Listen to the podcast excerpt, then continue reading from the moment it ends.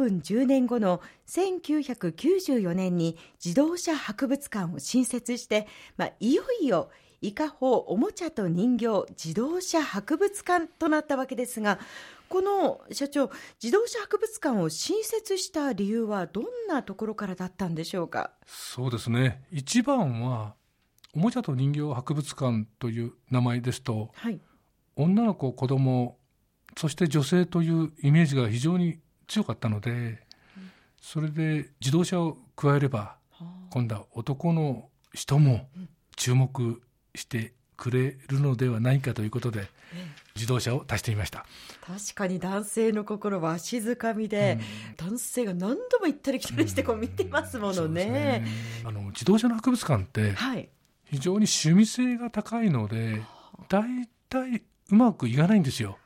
それで国内に残っているのも、メーカーの自動車の博物館以外はなかなか難しいんですよ。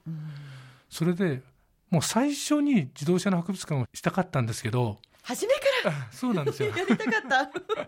らおもちゃと人形は後で、自動車を先にしたかったんですよ。でも、絶対うまくいかないなと思ったから、とりあえず、おもちゃと人形でうまく、自動車の博物館のお客さんがゼロでも経営が成り立つということを踏まえ、自動車をやったんですよ。はあ、そうでしたか。はい、まさか10年も温めていたとは。うん、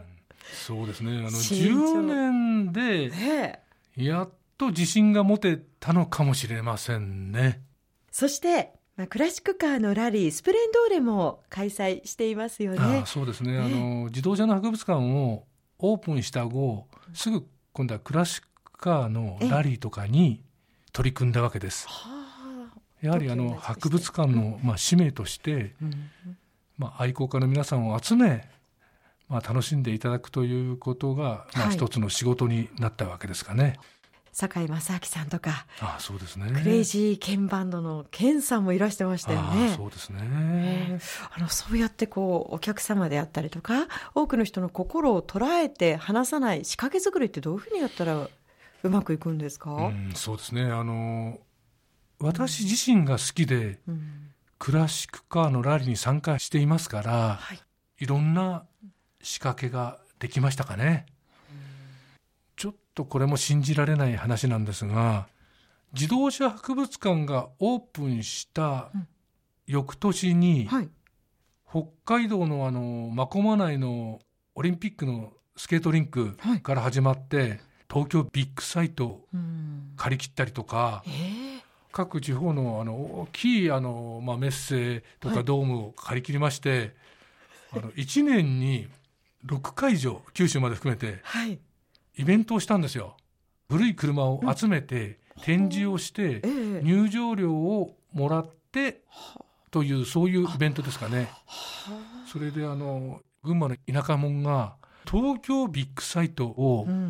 借りるということは信じられないですよね。それで、ビッグサイトを借り行ったんですよ。そしたら、全然相手にしてくれないんですよ。借りるのに毎日毎日担当者のところに行って、はあ、で、やっと借りて、イベントをしたという経緯がありまして、非常にいい思い出になってます。オープンの日にちが迫ってきますと、だんだん足が震えてくるんですよ。でもね、そのオープンをまた待ってくれてるファンの方が、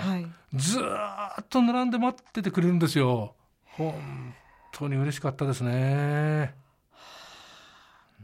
いやそれにしても随分と初めての割にはもう常に日本一ナンバーワンのところばっかりこう目指しますね。そうですね。まあ、多分目立ちたがり屋というのか、うん、誰もしてないそんなものに挑戦する、そういう性格なんかもしれませんね。困難にどうやって立ち向かっていくんですか？それがね、困難を楽しみにしちゃうというのかね、楽しくてしょうがないんですよ。そうですか。誰もしていないことに挑戦したいという意味ではもうもちろんこの伊香保おもちゃと人形自動車博物館の展示なんてまさに誰もなさっていない展示をしているわけなんですが展示内容の話に戻りますね、はい、あの自動車博物館の新設以外にもキューピー人形の工場やテディベア博物館などこう随時展示内容の拡充を図っていますよね。これは社長どのようなお考えに基づいてでしょう？うんまあ一番は、はい、私の博物館は民間ですから利益がないと潰れてしまうということでまずあの新しい展示をし、うん、それを見たら、絶対忘れないそんな工夫ですかね。はあ絶対忘れない忘れない、うん、うん、まあその忘れない工夫の一つとして、はい、まず誰もしていない展示物テーマを決めるということ、うん、まあ、よくあのありがちな高いものを展示したらお客さんが来ると思ってる勘違いしてるところが非常に多いわけですよね。大、う、体、ん、もう高いものを展示したらお客さんが来るという考えのとこは100%おかしくなりますよね。高価なものイコール集客につながるというわけではないわけですね。ねそうですね。お客さんに今以上もっともっと喜んでいただきたい。それはオープンして、まあ、22年忘れたことはないですね、うん、退屈させない仕掛け作りっていうんですかね。うん。それがこういろんなところにこう垣間見られるような気がするんですけど。まあみんな思いつきなんですよ。去年中身をちょっと増やしたプロレスミュージアム、ええ、それなんか非常に簡単で日本にプロレスミュージアムというのがないんですよ。はあ、力道山が、えまあ、力道山、まあ、私の年代ぐらいしか分かんないかもしれませんが、えあれだけアメリカからプロレスというのを持ってきて、はい、日本に定着させたのに、プロレスミュージアムがないんですよ。はあ、で力道山がかわいそうになっちゃって力道山のトロフィーを探し始めたんですよ。はいそうするとね、ちゃんと私の手元に来るんですよ。引き寄せますね、社長。そうなんですよ。とかね、ミニ、はい、イギリスの小さい車、ミニクーパー。ミニクーパーですよね。えー、日本にミニクーパーのミュージアムってないんですよ、こんだけミニが走ってても。自分もミニ可愛いし、うん、じゃあミニしようかなとか、大体そんな感じです。ね、あの今いくつかご紹介いただきましたけれども私が以前にあの伺わせてもらった時などペンギンアザラシも、うん、まあ、動物園というか水族館のような取り組みもなさったり、うん、最近三丁目の夕日ブースも、うん、もうずいぶん前ですか？お作りになったんですね。でねペンギンとアザラシは笑っちゃいますよ。孫の誕生日にペンギンを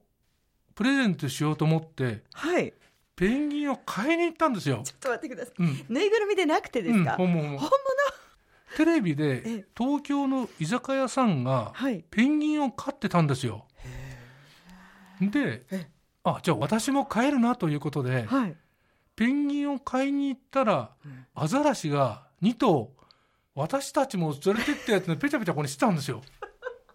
それで、はい、そこの動物賞はあの専門学校やってまして、はい、そこで調教師の方がいろんなアザラシの芸をしてくれたわけです。で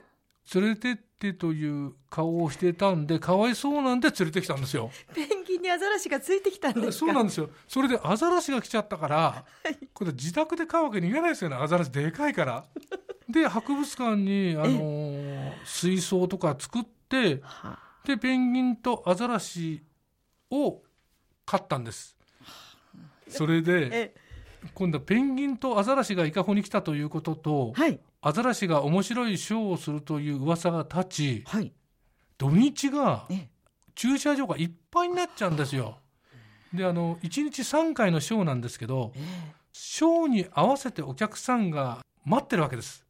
そうするとあの通路もいっぱいになっちゃったりとか、えー、遠くから、まあ、例えば東北の方から来たんだけど、お前んち入れないんじゃないかってんで、受付の女性が怒られっぱなしになっちゃうんですよ。だからお客さんが来すぎて、やめちゃったんです。だから商売っていうのは面白くて、お客さんが来すぎてやめちゃうということもあるんですよね。そういうことですね。そうなんですよ。えー、この後もコマーシャルを挟んで横田社長にお話を伺います。